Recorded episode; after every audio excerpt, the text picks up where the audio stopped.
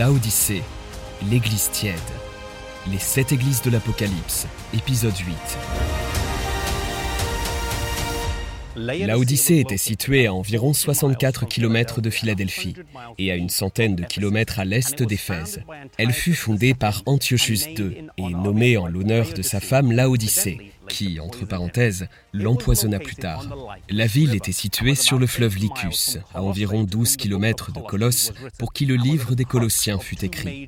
Elle était au carrefour de deux grandes routes romaines. C'était une ville incroyablement riche. Elle possédait un grand centre financier avec d'importants groupes manufacturiers. Lorsque la Odyssée fut détruite par un tremblement de terre en 60 après Jésus-Christ, ils refusèrent toute aide extérieure et reconstruisirent la ville par leurs propres moyens. Une telle autosuffisance était rare et cela rendit la ville célèbre.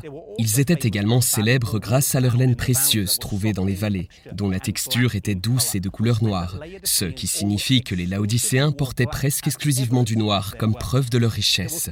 Il y avait aussi une importante école de médecine située dans le temple de Caro, et une industrie était rattachée à cette école pour la fabrication d'un médicament spécial pour les yeux, le Il était fabriqué à partir d'une célèbre pierre phrygienne.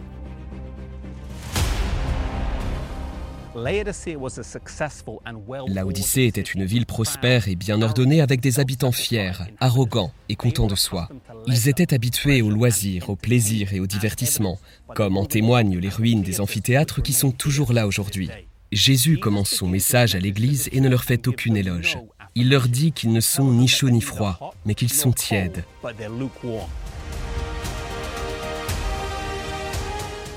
Cette analogie leur était familière.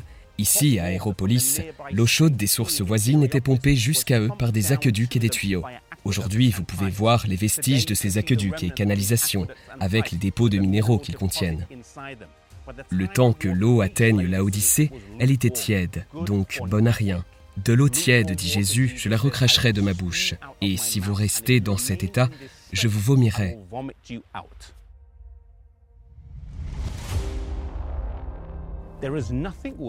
Il n'y a rien de pire qu'un chrétien en demi-teinte. Si vous êtes spirituellement chaud, alors vous êtes en feu pour Dieu. Si vous êtes froid, alors vous savez au moins que vous ne marchez pas avec Dieu. Vous en êtes conscient. Mais si vous êtes tiède, vous pensez faire du bien, mais vous en êtes bien loin. La condition spirituelle de Laodicée était telle qu'ils pensaient être riches, posséder de grands biens et n'avoir besoin de rien mais leur compréhension de leur état est inexistant et ils ne savent pas qu'ils sont malheureux, misérables, pauvres, aveugles et nus.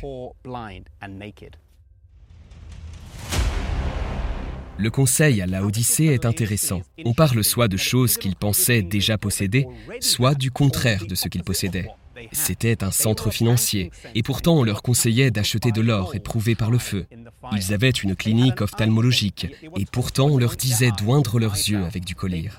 Ils étaient fiers de leurs vêtements noirs, et pourtant on leur disait de se procurer des vêtements blancs. L'or éprouvé par le feu est le symbole de la foi éprouvée dans la fournaise de l'affliction. Le collier représente le discernement spirituel et le vêtement blanc représente la justice du Christ dont nous devons nous revêtir.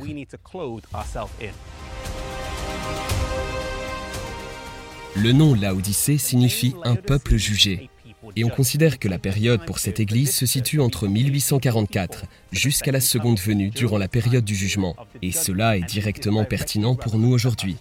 Le message aux Laodicéens se termine par un bel appel. Jésus se tient debout et frappe à la porte de notre cœur. Il n'entre pas de force cependant. Lui qui est à l'extérieur est celui qui prend l'initiative, frappant avec persistance sur la porte, suppliant d'entrer. Le salut est une affaire personnelle et nous devons lui ouvrir notre cœur personnellement. La Bible dit, Si quelqu'un entend ma voix et ouvre la porte, j'entrerai et je souperai avec lui. Non seulement il soupera avec nous, mais la Bible dit que nous pourrons nous asseoir sur son trône avec lui. Jésus aspire ardemment à une relation intime avec nous. S'il frappe à la porte de votre cœur, alors ouvrez la porte et laissez-le entrer.